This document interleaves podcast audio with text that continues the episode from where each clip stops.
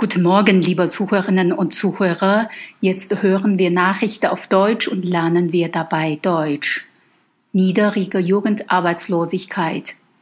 Noch nie waren im wiedervereinigten Deutschland so wenige junge Menschen ohne Arbeit wie im Jahr 2018.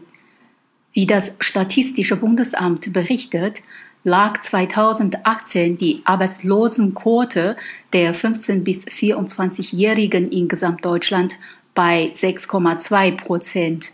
In den neuen Bundesländern betrug sie 8,6 Prozent, im alten Bundesgebiet 5,2 Prozent. Damit profitierten die jungen Menschen von der günstigen Entwicklung am Arbeitsmarkt. Gleichzeitig sank die Arbeitslosenquote für alle 15 bis 64-Jährigen noch stärker, nämlich um nahezu zwei Drittel von 11,3 Prozent auf 3,5 Prozent.